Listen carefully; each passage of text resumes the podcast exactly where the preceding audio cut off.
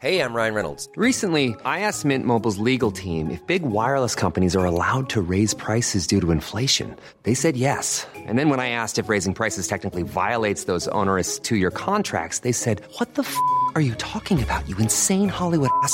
So to recap, we're cutting the price of Mint Unlimited from $30 a month to just $15 a month. Give it a try at mintmobile.com slash switch. $45 upfront for three months plus taxes and fees. Promo for new customers for limited time. Unlimited more than 40 gigabytes per month. Slows. Full terms at mintmobile.com.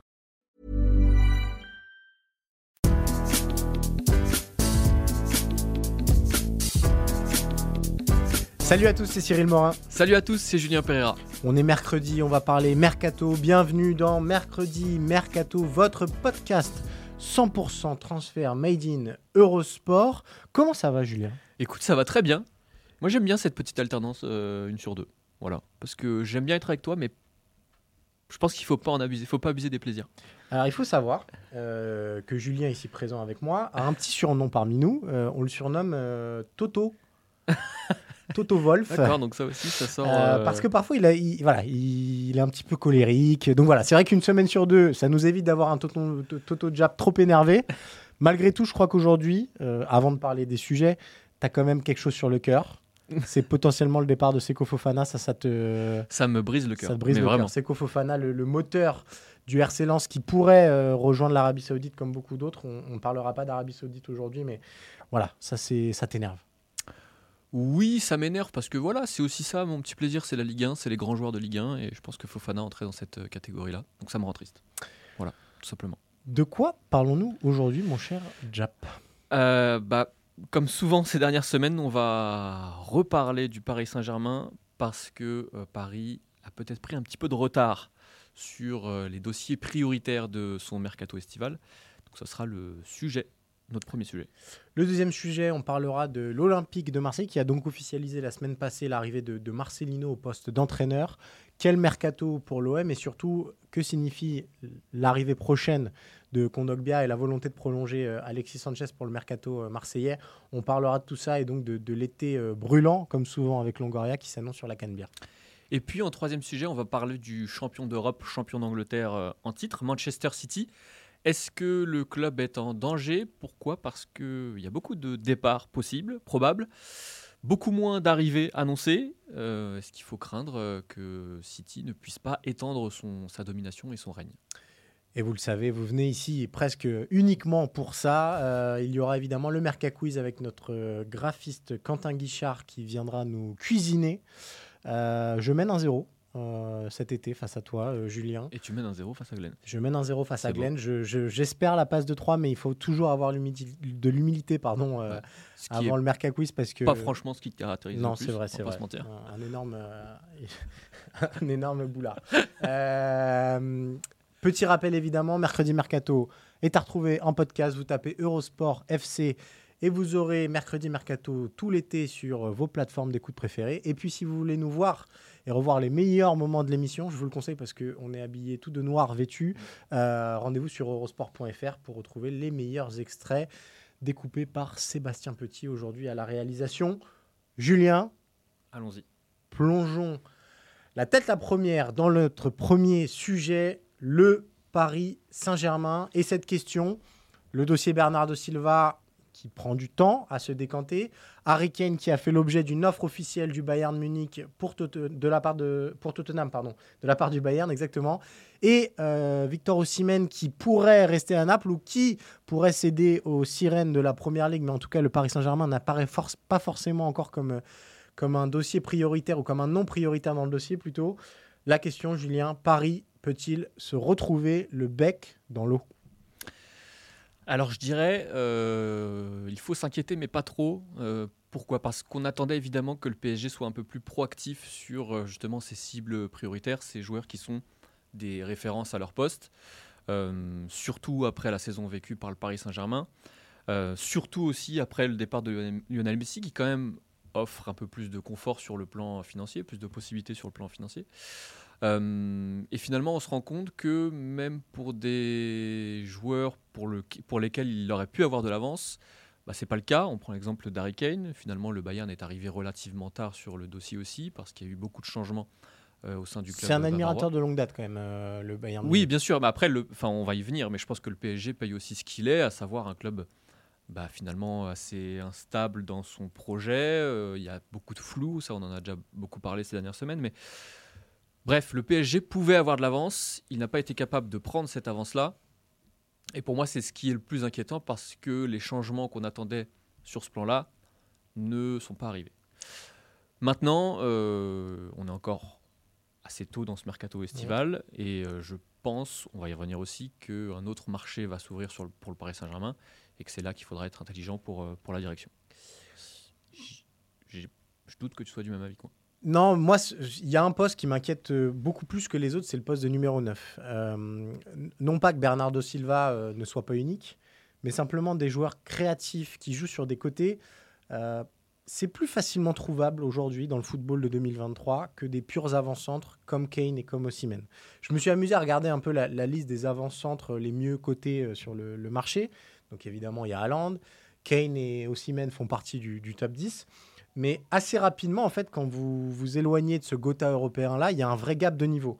Euh, Il y a Colomwani, ok, Osimhen, Vlaovic peut-être. Mais derrière, euh, bah, ce qui reste, si vous n'avez pas ces joueurs-là, Lukaku, Ouais, moi je pense que ça serait pourquoi pas, mais idée. à relancer quand même. Bien Et euh, niveau salarial, ça va être euh, compliqué à assumer aussi. Gonzalo Ramos, avec tous les doutes que ça peut générer. Jonathan David. Donc on est déjà sur un- un niveau bien inférieur, je trouve, et pas du tout du standing du Paris Saint-Germain, euh, qui m'inquiète un petit peu parce que, à mes yeux, la priorité du Paris Saint-Germain, pour compenser le départ de Lionel Messi, c'était de prendre un numéro 9 pour accompagner et Mbappé, mais aussi Neymar. Parce que moi, j'imagine Neymar prendre une position numéro 10. On va en parler d'ici peu, mais euh, dans, le schéma qui se dessine, ça va être quand même le grand ordonnateur du jeu parisien, surtout avec le départ de Lionel Messi. Et pour ça, il vous faut un 9 qui sache faire euh, des courses en profondeur que Mbappé fait pas tant que ça finalement. Euh, un 9 qui s'est occupé aussi de la surface. Donc moi, c'est ce dossier-là principalement qui, qui m'inquiète. Et j'ai un, peu peur que Paris ait, ait pris son mercato à l'envers. Euh, on en parlait la semaine passée, euh, ou il y a deux semaines, je sais déjà plus, mais ils ont déjà fait, ils ont déjà complété l'effectif. Euh, Il y avait un- vrai problème de nombre et de quantitatif et de qualitatif au Paris Saint-Germain, mais quantitatif en faisant Asensio, en faisant Ugarte, en faisant peut-être Kanginli, Hernandez, Kriniara. Il y a, il y a du nombre qui est arrivé et c'est du bon renfort pour compléter l'effectif. Mais il me manque encore ces mecs qui vous font passer un cap dans l'équipe type. Et je prends l'exemple de deux clubs actuellement euh, sur le mercato qui sont plutôt actifs. Manchester City et Arsenal, eux, leur mercato, ils l'ont fait à l'inverse. Ils se disent, on a besoin, on a deux postes prioritaires à combler.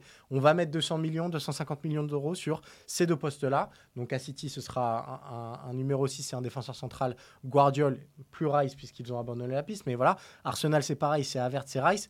Euh, Paris a préféré compléter son effectif plutôt que de d'améliorer pour l'instant son équipe première. Et c'est ça qui m'inquiète un petit peu. Oui, mais je pense que la raison est simple, c'est que Paris n'avait pas le choix. En fait, on, a, on voit qu'il y a une vraie différence sur la méthode Campos.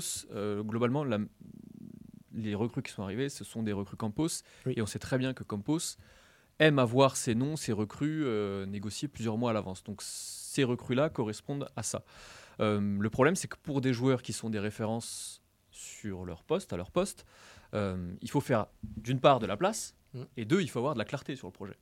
Euh, le problème, c'est que Paris, un, n'a pas de place, parce que, ou en tout cas pas suffisamment, parce qu'on voit qu'il y a encore des désaccords entre la direction sportive et euh, la présidence. On peut prendre l'exemple de Marco Verratti, par exemple, qui est suivi de près, hein, qui intéresse beaucoup l'Arabie Saoudite notamment. L'équipe nous, nous- nous révèle que Luis Campos était plutôt chaud pour le vendre, que Nasser Al-Khelaifi est plutôt pour le garder. Ouais. Donc, tout ça Surtout, surtout avec l'arrivée de Luis Enrique aussi, parce que ça aussi, ça remet tout en cause. Et c'est aussi ce qui explique pourquoi les plus gros poissons sont pas encore Oui, complètement ça- ferrés par le Paris Mais ça Saint-Germain. rentre finalement dans Ouais. le manque de visibilité. C'est aussi parce qu'on a eu un entraîneur qui, d'ailleurs, n'est toujours pas officiellement l'entraîneur du Paris Saint-Germain. Et donc, pour ces dossiers-là, bah, c'est très compliqué de travailler en amont et on est toujours un petit peu dans l'urgence. Et quand vous êtes dans l'urgence, vous êtes forcément euh, doublé par des clubs qui travaillent mieux ou en tout cas qui sont plus stables. Ce flou-là, moi, je trouve qu'il se représente assez bien sur euh, les prévisions pour l'équipe type euh, la saison prochaine du Paris Saint-Germain. Déjà, on ne sait toujours pas si Paris va jouer en 4-3-3 comme le fait traditionnellement euh, Luis Enrique, ou si Paris va garder son système à, à piston et donc une défense à 3, comme le voulait Campos depuis son arrivée et comme Campos n'a cessé de le faire. Quand on regarde pour l'instant l'identité des joueurs qui ont rejoint le Paris Saint-Germain, et notamment en défense, prendre Escrignard et Lucas Hernandez, ça indique quand même quelque chose de, bah, a priori, euh, vu qu'il y a Marquinhos, qu'il y a Kimpembe, euh, que Danilo peut jouer à ce poste-là, que Mukiele est polyvalent, il y a quand même une grande chance de jouer à 3 derrière. Mais est-ce que Luis Enrique voudra ça? J'en suis pas sûr. Et surtout, il y a encore des vrais points d'interrogation à des postes clés, que ce soit en, trois- en 4-3-3 ou en 5-3-2 ou en 3-5-2, peu importe euh, l'animation. Mais en 4-3-3 au milieu de terrain, est-ce que Ugarte, Fabien Ruiz, Verratti sera suffisant? J'en doute. Qui remplacera Lionel Messi sur l'aile droite? On a parlé de Bernardo Silva, c'est un dossier qui est très compliqué et c'est vraiment pas une garantie. Est-ce que Asensio suffit à remplacer Lionel Messi? Je pense que la réponse est dans la question. Euh, et pareil, en 3-5-2, bah, là, il y a moins de points d'interrogation, mais il vous faut ce numéro 9 qui change absolument tout dans votre équipe et qui euh, apportera ce que n'apporteront pas ni Neymar ni Mbappé. Tout ce qu'on disait euh, tout à l'heure, de la présence dans la surface, des courses en profondeur, euh, du harcèlement aussi peut-être un peu sur les, premiers relanceurs. Donc euh, Paris n'est pas en retard, mais il est malgré tout, euh, va falloir que Campos et Luis Enrique se mettent très très vite d'accord sur la volonté tactique commune et sur les profils à cibler parce que sinon, bah, Paris va se faire doubler sur ses dossiers prioritaires et Paris risque de se retrouver rapidement sur un mercato de second couteau pour des postes qui devraient normalement améliorer leur équipe type. Finalement, la, la plus-value dont tu parlais pour, euh, pour le milieu de terrain, c'était Gundogan, globalement. C'était Gundogan, le joueur qui manquait. Euh, même un Bernardo Silva au milieu de terrain pourrait être euh, une vraie plus-value. Euh, donc oui, je suis assez d'accord. Après, le, on a quand même beaucoup critiqué le, le banc de la- du PSG la saison dernière. Tout à fait. tout Sur ce plan-là, il y a quand même déjà beaucoup de mieux Oui, oui. parce que les recrues vont vraiment apporter de la profondeur d'effectif et même si certaines recrues sont titulaires, bah, finalement un Danilo par exemple pourrait se retrouver sur le banc. Ouais. Donc ça apporte vraiment de la, la plus-value sur le banc. Effectivement, c'est fait à l'envers, mais au moins c'est fait et ça n'a pas toujours été fait. Ouais, moi je vais juste mettre un dernier bémol, une dernière nuance en tout cas là-dessus, c'est que faut aussi prendre en compte qu'une recrue n'est pas forcément une satisfaction. Euh, et la saison passée, on se souvient que Paris avait beaucoup recruté au milieu de terrain, et c'est vrai qu'en nombre, Fabien Ruiz, Renato Sanchez, euh, Carlos Soler, on se disait, bon, bah, il y, a- il y a du monde pour jouer au milieu de terrain, sauf que les trois étaient aussi décevants les uns que les autres, et que bah, on se retrouve finalement avec le même problème euh, chaque été. On espère pour euh, eux que ces recrues vont donner satisfaction au Paris Saint-Germain, mais euh, c'est pour ça que moi je parle d'amélioration de l'équipe type. Il faut prendre des mecs dont on sait qu'ils améliorent à 100% l'effectif parisien et le niveau de l'équipe première parisienne. Et les trois qu'on voit à l'image, Kane, Osimhen ou Bernardo Silva, on est à peu près sur, ces, sur ces, ce genre de joueurs-là. Tout à fait. J'ai rien de plus à ajouter, c'est exactement mon avis, Cyril. Voilà. Pour une fois qu'on est d'accord, Julien, parce Pour une que fois, ça ne sera pas le va- cas sur les, su- les sujets Exactement. suivants. Euh, on va passer au deuxième sujet et euh, à l'Olympique de Marseille qui entre enfin dans son mercato. Euh, c'est lié à l'arrivée officielle, officialisée en tout cas la semaine passée de Marcelino au poste d'entraîneur. Euh, Pablo Longoria est revenu de son voyage aux États-Unis pour parler avec le clan McCourt et Pablo Longoria va reprendre sa partie de football mercato géante, euh, de football manager pardon, géante euh, qu'il aime tant. On va se poser une question toute simple. Euh, que signifie le début de mercato marseillais, Julien? On va parler d'un premier cas qui est a priori la première recrue marseillaise. Il reste encore des détails à, à faire, mais l'Atlético de Madrid est vendeur. Kondogbia veut venir. Ça devrait se faire. Kondogbia à l'OM. euh, bah déjà, peut-être ton avis sur ce, sur ce transfert-là, euh, Julien. Est-ce que c'est une bonne pioche sur le papier pour euh, Marseille? Ben moi, je suis convaincu que c'est une bonne recrue, surtout à ce prix. On parle de 6-7 millions d'euros. Ouais. Parce que c'est un, un joueur d'expérience, c'est un, deux, un joueur qui connaît bah, l'environnement d'un grand club, comme l'Atlético Madrid. C'est aussi un joueur qui connaît Marcelino et qui est apprécié par Marcelino. Mhm.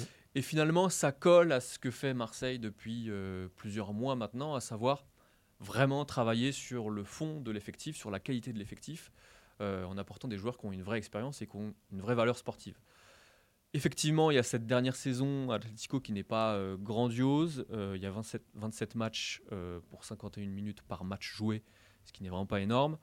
Euh, mais globalement, je suis pas inquiet parce que c'est un joueur qui a 30 ans, qui n'est pas si vieux. Et finalement, ça Et correspond un petit qui a, peu. qui a- qui a eu des qui a fait des très bonnes choses à l'Atlético Oui, oui. de Madrid, faut le dire quand même aussi. C'est-à-dire Bah, que je crois que ça fait trois ans qu'il est là-bas. Euh, ok, la dernière saison est plus nuancée, mais auparavant, ça a été vraiment un, un homme très important de l'Atlético de Madrid, de Diego Simeone. Sous Simeone, ce qui dit quand même quelque chose de la valeur du joueur. Exactement. Euh, finalement, c'est globalement un- une recrue à la Verretou, c'est-à-dire qu'on prend un joueur qui a des belles références dans un championnat étranger, dans des grands clubs étrangers, euh, qui est proche de la trentaine, mais dont on sait a priori qu'il va vraiment apporter quelque chose à l'effectif. Donc sur ça, je trouve que c'est plutôt une bonne chose parce que ça montre aussi que Marseille garde un cap, que Marseille a une- un espoir de stabilité malgré euh, les changements d'entraîneur. Euh, ce qui me surprend un petit peu plus, c'est que finalement, Marseille renforce en priorité un secteur qui est ultra Déjà fourni, fourni, ouais. en- à la fois en qualité et aussi en quantité. Parce que Rongier, parce que Verretou, parce que euh, beaucoup d'autres, Malinowski, Unai, Payet, Under, etc. Tout ça, c'est des joueurs Parce qui- que Gendouzi n'est pas encore parti. parce que Gendouzi n'est pas encore parti, tout à fait. Euh, et c'est ce qui me surprend parce que euh, il y a quand même des gros manques là dans l'effectif Mm. actuellement. Il faut au moins deux latéraux, une doublure à droite, un titulaire à gauche et peut-être même une doublure à gauche si Kolasinac ne reste pas. Il faut aussi un défenseur central supplémentaire. Il faut aussi a priori un attaquant supplémentaire parce que euh, deux, hein, s'il joue en 4-4-2. euh, c'est ce que ouais. Marcelino veut. Donc c'est ce qui me surprend. Maintenant, euh, on a déjà vu Marseille dépenser beaucoup plus d'argent sur des joueurs qui apportaient beaucoup moins de garanties. Donc euh, je pense qu'il n'y a, pas- il y a, pas- il y a, pas- il y a pas de mauvaises choses sur ce Ouais. plan-là. Mais euh, à voir. Je suis assez d'accord. J'ai du mal à m'inquiéter de toute façon pour l'OM de- depuis que Longoria est arrivé là. Il a montré une vraie- un vrai savoir-faire sur ses mercatos. Alors tout n'est pas une immense réussite, mais c'est rarement des immenses. En fait, moi, quand euh, il y a eu euh, l'année dernière, j'avoue, j'ai été un petit peu réservé. Euh, on pourrait avoir le même genre de réserve pour Kondogbia, mais en fait, on est sur des profils ultra éloignés euh, du traumatisme Tro- Strootman. On n'est pas du tout sur le même type de joueur. Strootman, quand ils le prennent, il sort d'une immense blessure, il apporte plus grand chose, il le paye très cher. Là, c'est pas les mêmes joueurs, ils n'arrivent pas au même âge. Euh, il y a beaucoup plus de garanties avec euh, Verretou, Kondogbia qu'il y en avait avec Strootman. Donc bon, je suis assez d'accord avec toi, je m'en fais pas trop. Après, pour moi, le vrai symbole, euh, et pour vraiment lancer son mercato, Marseille devra réussir à prolonger Alexis Sanchez. Parce que là, le problème, c'est que le, le projet marseillais ne peut se lire que à travers le prisme du symbole Sanchez, qui est le joueur le plus impactant de l'effectif, qui est le modèle absolu, qui est le joueur le mieux payé euh, s'il venait à, prolonger, si je dis pas de bêtises, euh, Oui. parce qu'ils sont quasiment dans les mêmes sphères actuellement avec Verretou, mais s'il venait à prolonger, euh, Sanchez devrait passer devant. Euh, et ce serait une vraie garantie sur la compétitivité de, de l'OM, parce que quand on regarde l'effectif actuel, tu en as parlé, il y y, a des trous, mais il y a aussi des joueurs dont on ne sait pas exactement encore la valeur à l'OM et en vue de la Ligue des Champions. Unai, Vitinha, même Malinowski, c'est encore des points d'interrogation finalement. Euh, et on, on en avait parlé. Euh, le mercato d'hiver euh, de l'OM la saison passée ressemblait presque à un mercato d'été, mais on n'a pas beaucoup plus de réponses en six mois. Et il va falloir que cet effectif-là, qui va disputer en plus les barrages de Ligue des Champions, soit prêt tôt dans la saison et soit prêt au niveau de la Ligue des Champions. Je, sans Sanchez, j'ai un gros doute que l'OM ait euh, ce qu'il faut pour accéder au pool de la Ligue des Champions et pour être compétitif dans cette compétition-là. Pour moi, Sanchez déterminera absolument, allez, 75% du, du mercato marseillais, j'ai envie de dire. Ben, parce qu'en plus de la valeur sportive qui est évidente pour euh, Sanchez, il y a aussi la puissance du symbole. Ouais. Parce qu'on sait qu'il y a eu des contacts avec l'Arabie Saoudite, mais que ça ne l'intéresse pas parce qu'il veut continuer en Europe et parce que le club lui plaît. On sait aussi que lui, il veut euh, gagner des titres, que clairement, son objectif, lui, il- aimerait gagner le titre Ouais. en Ligue 1, qu'il veut jouer à la Ligue des Champions, et que finalement, s'il part, bah, ça Il, dit il- quelque chose des ambitions de l'OM finalement. il Ça démontre parfaitement en plus aux besoins tactiques de Marcelino. tout à fait. Mais ça démontrerait aussi que euh, le, finalement l'OM n'est pas vraiment à hauteur de ses ambitions. Donc ça serait vraiment un gros coup, je trouve, sur le projet sportif. Euh, mais effectivement, le, le- à l'heure actuelle, tout, tout- beaucoup de choses de- dépendent de- d'Alexis Sanchez. Pardon. Il y a juste une chose, moi, qui m'inquiète un petit peu, même si on peut le nuancer aussi, c'est la question salariale. Parce que Kondogbia, a priori, selon les informations de l'équipe euh, dévoilées ce mercredi, va évoluer dans les très hautes Ouais. sphères euh, de la grille salariale de l'Olympique de Marseille. Et finalement, des gros salaires, il y en a toujours eu à Marseille, même parfois pour des joueurs qui ne les méritaient pas forcément, dans un passé pas si lointain d'ailleurs. Euh, mais ce qui m'inquiète, c'est que ça risque quand même de faire monter la valeur moyenne, le salaire moyen au sein du club, et que ça va peser très lourd sur la masse salariale. Et que du coup, on sait que Marseille a réduit son, son déficit au fil des saisons depuis 2-3 saisons. On est quand même passé de moins 100 millions à moins 30 millions euh, la saison dernière. L'OM est passé sans problème face à la DNCG, ce qui n'est pas encore le cas de tous les clubs euh, de Ligue 1. Ça aussi. c'est très récent. Mais finalement, c'est quand même beaucoup lié, au résultat sportif parce que vous créez de l'effusion, vous remplissez votre stade, vous pouvez augmenter les revenus marketing. Et que s'il n'y a pas cette Ligue des Champions-là, euh, bah, finalement, tout ce modèle-là risque de franchement euh, tanguer et ça risque de coûter cher après sur euh, plusieurs années parce que on rappelle quand même que si Marseille peut s'offrir des joueurs qui sont payés aussi cher, c'est aussi parce qu'il y a une méthode qui est, on va dire, technique, J'allais dire Euh, la- moderne, mais je sais pas si. moderne. Voilà, La, modernité n'est pas forcément gage de qualité. tout à fait, mais globalement, on a des salaires qui sont euh, très étalés, euh, il y a des parts variables qui sont énormes. Et donc, tout ce modèle tient quand même beaucoup aux résultats sportifs avec des champions. Et, entre guillemets, l'OM est obligé de, bah, d'être quasiment un deuxième régu- régulier de Ligue 1 et qualifié euh, tous- les ans Ligue des Champions. Je, je pense qu'on est dans la situation la pire pour Longoria, en fait, avec cette espèce de barrage et ce- cette incertitude qui plane autour de, de la Ligue des Champions, parce que je pense qu'il a envie de faire des choses. On le sait, il a une espèce de théorie où il dit que chaque été, il faut renouveler entre 40 et 5 50% de l'effectif. Et d'ailleurs, là- Kondogbia, globalement, je, je trouve que ça rentre assez bien avec cette stratégie-là, enfin cette volonté-là de renouveler l'effectif. Oui, tout à fait. Mais ce que je veux dire, c'est que c'est déjà pour tout directeur sportif de base et pour tout président, avoir cette, euh, cette épée Damoclès, c'est pas le terme, mais avoir un peu le cul entre deux chaises, de savoir est-ce que je mise tout sur la Ligue des Champions, mais si ça passe pas, ça va être très très chaud, ou est-ce que j'essaye de limiter euh, les dépenses et si, euh, si on arrive à se qualifier, on, pourra, on pourra aligner les millions. C'est déjà embêtant pour n'importe qui, mais pour Longoria, qui prévoit vraiment très à l'avance sa politique sportive, qui calcule un petit peu ses coûts, euh, je pense que c'est encore pire. Donc voilà, il va falloir quand même qu'on que y voit clair un petit peu plus vite quand même, parce que là, ça va arriver très très vite, euh, ce barrage de, de Ligue des Champions.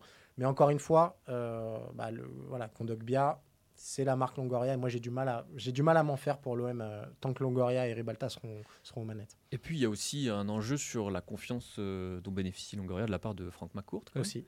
Qui est importante parce que si Marseille s'en sort depuis 4 ans, c'est parce que euh, McCourt euh, remet les caisses à flot euh, quasiment chaque année. Et pour l'instant, il fait confiance à Longoria et il a plutôt raison de le faire, en tout cas euh, de ce qu'on voit des résultats de l'OM. Maintenant, il faut, faire attention, il faut soigner cette relation-là. Effectivement, s'il n'y a pas de Ligue des Champions la saison prochaine, ça risque d'être très dur à court terme, mais aussi à moyen terme pour l'OM. On parlait de Ligue des Champions, Julien. Euh, on va passer euh, au dernier sujet de ce mercredi mercato pour parler du, tenant et de, l'homme qui s'est, de l'équipe qui s'est couronnée cette saison en Ligue des Champions, Manchester City, avec une question un peu provocatrice euh, au premier abord, mais qui nous divise, Julien et moi. La question est toute simple Manchester City est-il en danger dans ce mercato? Pourquoi cette question? On vous fait euh, bah, le récapitulatif finalement des mouvements euh, prévus dans le sens des départs, notamment pour Manchester City. Gundogan est donc parti, fin de contrat. Bernardo Silva est très courtisé et a des envies de départ. Riyad Mahrez est très courtisé et a des envies de départ. Kyle Walker a des envies de départ, euh, notamment et a des pistes, notamment le, le Bayern Munich. Joao Cancelo est revenu dans l'effectif et pourrait lui aussi bah, devrait même partir puisqu'on sait qu'il y a eu une rupture avec euh, Pep Guardiola. Auquel s'ajoutent aussi Emeric Laporte et Calvin Phillips qui n'avaient pas la même importance mais qui malgré tout font partie de l'effectif et qui permettent une compétitivité très haute dans, ce, dans cette rotation-là. D'où ma question, Julien, City est-il en danger? Alors ma réponse, je ne suis absolument pas inquiet pour euh, Manchester City. Et je pense même que c'est nécessaire euh, après, après la saison qu'a réalisé Manchester City la saison dernière avec, euh, avec le triplé, de renouveler beaucoup plus en profondeur que lors des saisons précédentes, pardon, parce que vous devez quand même au bout d'un moment aller chercher des joueurs qui ont besoin de gagner des titres pour donner une autre allure à leur CV, parce qu'il y a quand même l'usure mentale, l'usure psychologique qui compte. Et justement, je pense à Bernardo Silva. euh, J'ai vraiment la sensation qu'il a fait le tour à Manchester City et que pour lui, euh, il y aurait même plus d'intérêt à rester à Manchester City. Parce qu'il veut voir autre chose, qu'il a besoin de voir autre chose et qu'il a le sentiment d'être arrivé au bout de son aventure à Manchester City. Et je ne suis pas sûr que ce soit le seul joueur dans ce cas-là. Donc je ne suis pas du tout inquiet et j'ai même plutôt la certitude que Manchester City va faire les choses euh, intelligemment. C'est en tout cas ce qu'on voit sur ces premières semaines. Gundogan est parti, il a été remplacé immédiatement par Kovacic. Bernardo Silva était annoncé la semaine dernière quand même euh, très proche de l'Arabie Ouais. Saoudite par euh, la presse espagnole notamment. Il est retenu parce qu'on voit bien qu'il n'y a pas de remplaçant évident. Donc je suis pas inquiet parce que City euh, a un entraîneur qui sait comment faire les choses, a une direction sportive qui sait comment faire les choses et globalement est sur les rails tout simplement. Ils ont de l'argent qui aide aussi beaucoup. Aussi. Euh, c'est marrant parce que tu as repris mon, mon argument. euh, À l'envers. En fait, on a, on, a, on a parlé beaucoup de la possibilité de la naissance d'une dynastie de la part de Manchester City.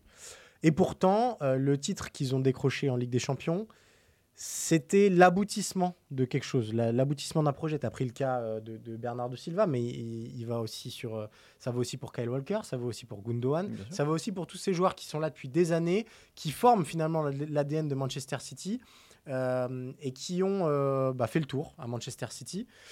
Donc, euh, moi, quand on me dit que euh, le tenant du titre de la Ligue des Champions peut perdre 4 à 5 joueurs titulaires, oui, je m'inquiète. Malgré tout, je m'inquiète. Alors, oui, il y a Pep Guardiola, oui, il a tout prévu, etc. Mais c'est pas n'importe quel joueur en plus qui part parce qu'il faut aussi se rendre compte que dans tous les joueurs qu'on a cités, c'était peut-être les joueurs qui avaient euh, le plus révolutionné tactiquement Manchester City. Bernardo Silva, il a eu des rôles hybrides et ultra précieux euh, dans toutes les versions euh, de City de Guardiola. Joao Cancelo, ok, il est parti euh, l'hiver dernier, ils ont gagné la séance en lui, mais malgré tout, il a fait partie pendant deux ans de la révolution du poste de latéral et d'une nouvelle invention de la part de Pep Guardiola. Remplacer ces gars-là, c'est pas aussi simple que ça. Et surtout, on l'a vu avec Grealish. Grealish, il lui a fallu un an avant de donner la pleine mesure de son talent. Si vous perdez 4-5 joueurs titulaires que vous le remplacez maintenant, euh, par 4-5 joueurs sans doute de très grand talent, mais qui vont avoir besoin d'un temps d'adaptation, forcément votre rendement, il va baisser. Donc moi, euh, je ne serais pas aussi serein que toi pour Manchester City. Je pense qu'ils ont une base largement suffisante pour dominer la Première Ligue et je ne suis pas sûr que on reverra une saison euh, aussi réussie de la part de Arsenal, par exemple. Peut-être que Liverpool pourra reprendre le flambeau, peu importe. Mais je pense qu'ils ont encore une marge suffisante sur la, Première Ligue. En revanche, en Ligue des Champions, ils ont perdu quand même des valeurs sûres qui seront très très dures à remplacer parce qu'ils étaient des profils uniques dans le jeu euh, inventé par Guardiola. Ouais, je suis d'accord avec tous tes exemples. Il y en a d'autres. Il y a Kanji. On n'attendait pas du tout euh, autant de lui. Il y a John Stones aussi. On n'imaginait certainement pas qu'il soit capable de tenir le rôle qu'il a tenu la saison dernière, avec aussi un rôle hybride.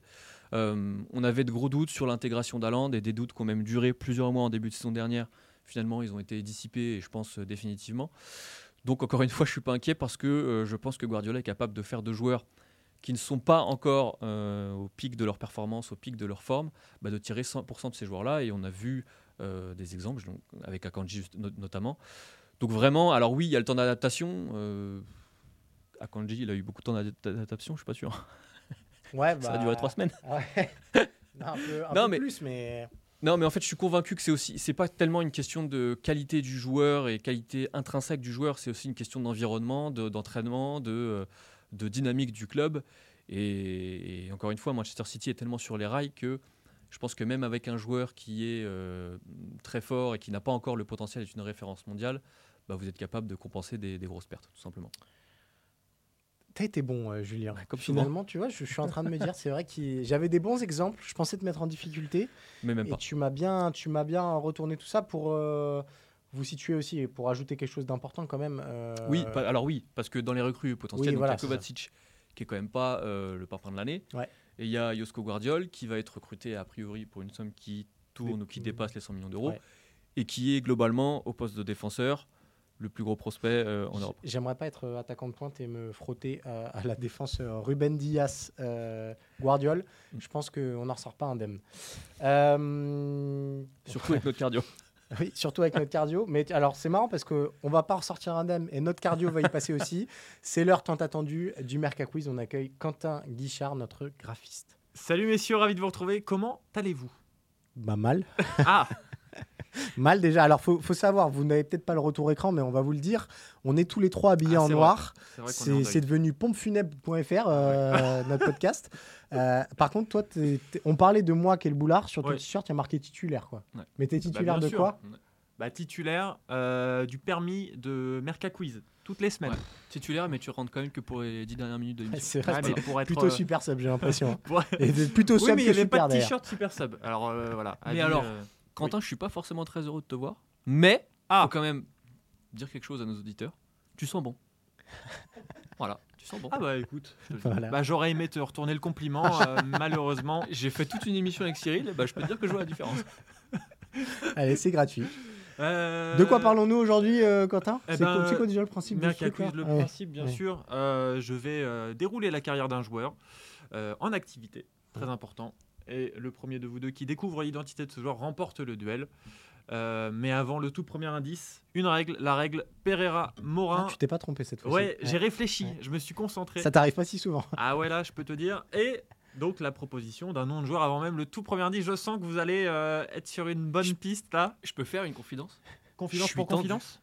Vas-y. Mais t'es tendu. chaque Non, semaine. Je D'habitude, je suis détendu, là, je suis... j'ai de l'attention. Mais ça, tu sais ce que c'est? C'est ton col de chemise là qui te sert le. Non, mais ça, c'est un très grand classique chez moi. Mais ça n'a rien à voir. Un- ah ouais. Non, non. Mettre, un, mettre des chemises quand il fait 40 degrés? Oui. D'accord. Euh, alors, je vais commencer parce que j'ai développé toute une théorie. Oui, alors allons-y. Euh, j'ai harcelé Quentin, n'ayons pas peur des Mm. mots, Mm. en essayant d'avoir des indices. Il ne cède jamais, sachez-le. Et surtout, euh, je me suis inventé une petite histoire. Je me suis dit, il a fait d'abord un français, puis un espagnol qui a été très vite. Ah, je me suis dit, il va pas faire un, il va faire un français, mais qui évolue dans le nord de l'Europe.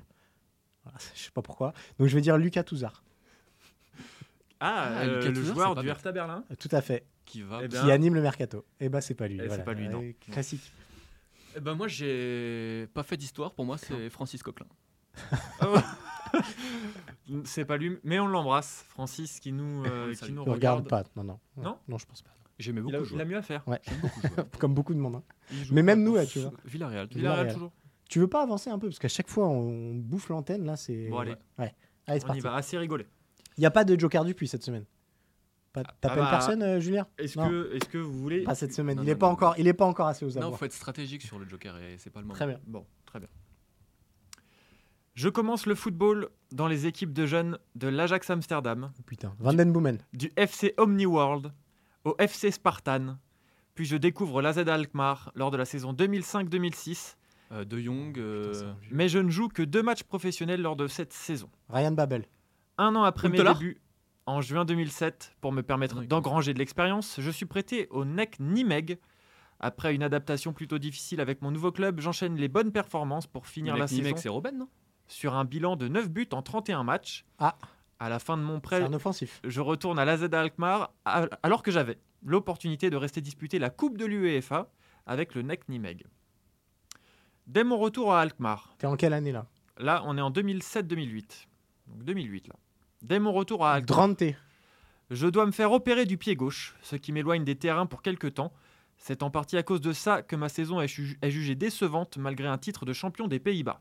C'est pas Basdos, il est pas formé à Ajax. Après le départ de mon entraîneur Louis Van Gaal au Bayern Munich, je réussis à saisir la chance qui m'est accordée par mon nouvel entraîneur Ronald Koeman et marque de nombreux buts en tant que ah non, de nombreux buts tant en championnat qu'en Ligue des Champions. C'est pas Ryan Babel, on est d'accord. Je te le redis, mais t'es sûr Tu peux le retenter. Retente-le une troisième fois. je, le- je me le garde pendant deux minutes quand j'aurai plus de nom. Pas Vegors non plus, il est pas formé à Bien qu'ayant joué pour l'équipe des moins de 21 ans des Pays-Bas, Ah. je choisis de jouer pour l'équipe nationale du Suriname, car, mes, car mes parents sont surinamais. En 2009, je suis appelé dans l'équipe du Suriname par l'entraîneur de l'équipe Wensley Bundel pour la Parbo Beer Cup. Je marque deux buts oui, en trois matchs et aide le Suriname à terminer deuxième du tournoi, juste derrière la Guyane. On est en sélection A là. On est en sélection A.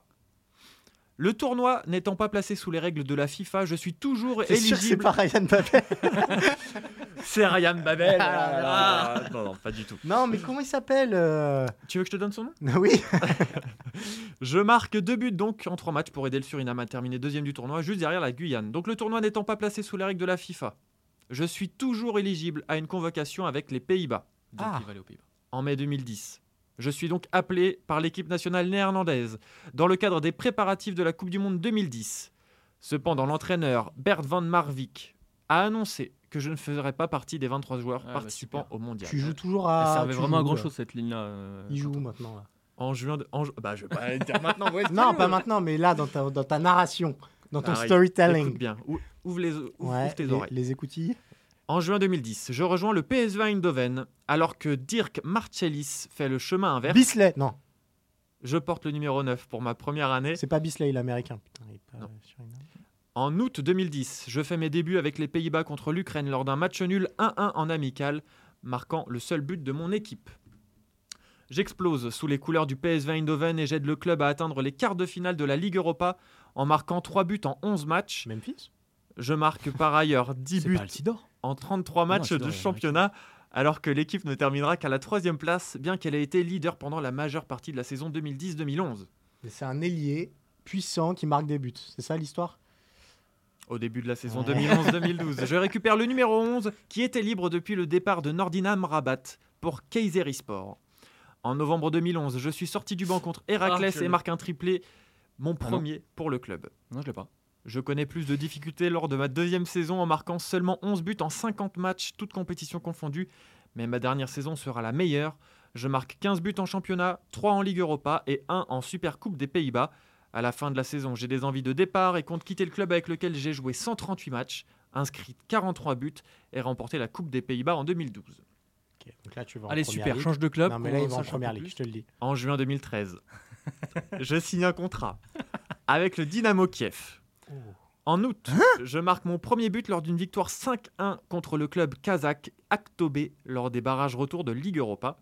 PSV Dynamo Kiev? Je remporte la Coupe d'Ukraine lors de ma première saison je suis devenu un membre régulier de l'équipe néerlandaise sous la direction de mon ancien entraîneur à la Z Alkmaar, Louis Van Gaal. Je marque 5 buts et fais 5 passes décisives lors de la campagne de qualification pour la Coupe du Monde 2014. À l'été 2014, je suis naturellement sélectionné pour disputer le mondial au Brésil que les Pays-Bas termineront à une très belle troisième place. Je débute comme remplaçant lors des deux premiers matchs de groupe des Pays-Bas victoire 5-1 contre l'Espagne et 3 buts à 2 contre l'Australie, avant d'être titulaire contre le Chili pour une victoire 2-0. J'ai disputé les 120 minutes de la demi-finale que l'Argentine remporte au tir au but. Lors de ma deuxième ah, et, lors de ma deuxième et dernière, c'est le moment où on a passé le cap. vraiment là, ça devient gênant. 2014, mais attends, c'est il y a Van Persie. Lors de ma deuxième et dernière saison pour le Dynamo, je remporte à la fois le championnat et la Coupe d'Ukraine ah, sans subir une seule défaite dans les deux compétitions. Je dispute en tout 78 matchs avec le oh club ukrainien pour 16 buts, 16 buts inscrits. Là, j'ai vraiment. Là, j'ai.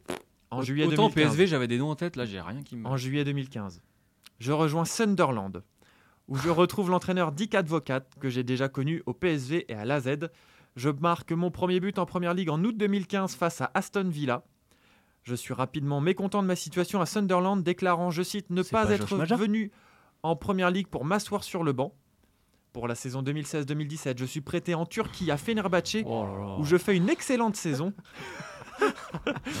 je retourne à Sunderland où je commence très bien. C'est pas Broby, non mais lui il est tout jeune. Broby Non, c'est pas ça. Galeuse. Galeuse. Non mais c'est. Euh, je, sais pas. je retourne à Sunderland où j'ai déjà donné son poste ou pas? Non. C'est un offensif. Pour moi, c'est soit un neuf, soit un ailier. Pense je pense que justement, il nous induit en erreur, mais c'est pas grave. Je retourne à Sunderland où je commence très bien avec 5 buts en 3 matchs pour finalement ne plus disputer la moindre minute. En août 2017, je signe au Besiktas en Arrête, prêt. Euh, avec la Turquie. Mais t'es sûr que c'est pas Babel?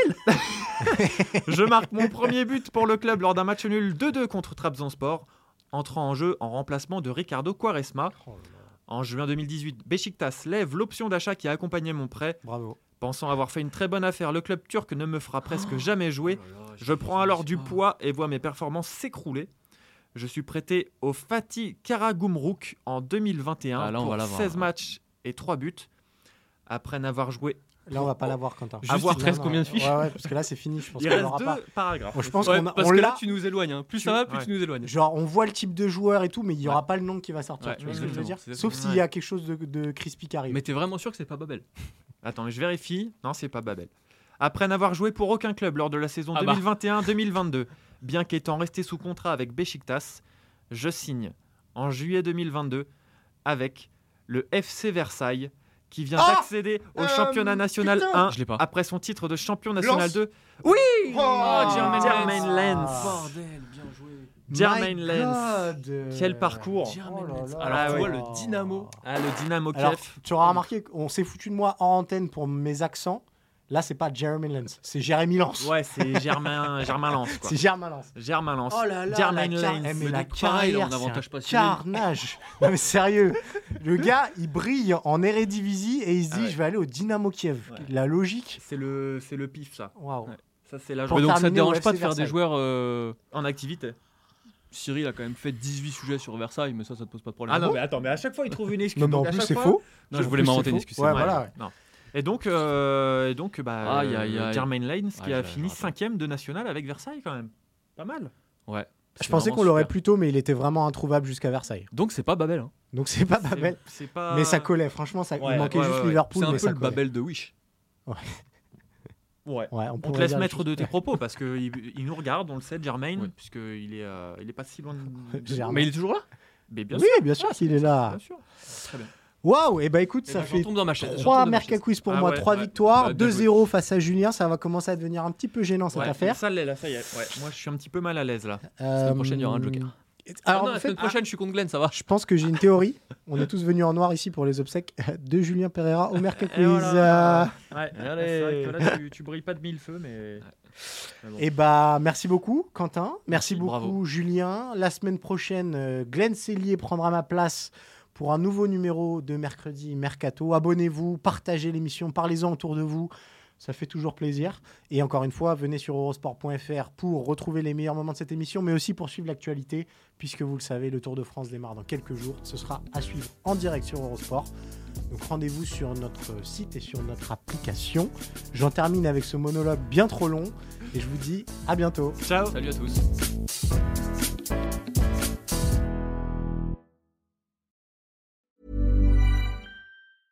Hi, I'm Dori Shafrir, And I'm Kate Spencer. and we are the hosts of Forever 35. And today we're talking about Club Med, the best all inclusive getaway for families. Today, Club Med has nearly 70 resorts worldwide, from beachside resorts in the Caribbean and Mexico to magical locations in the Maldives and Morocco to ski resorts in the mountains from Canada to the Alps. Between their all inclusive family programming, wellness offerings, land and water sports, and their French heritage inspired food and drink offerings, Club Med is the best way to elevate your family getaway, no matter which location you're at. To learn more, visit clubmed.us.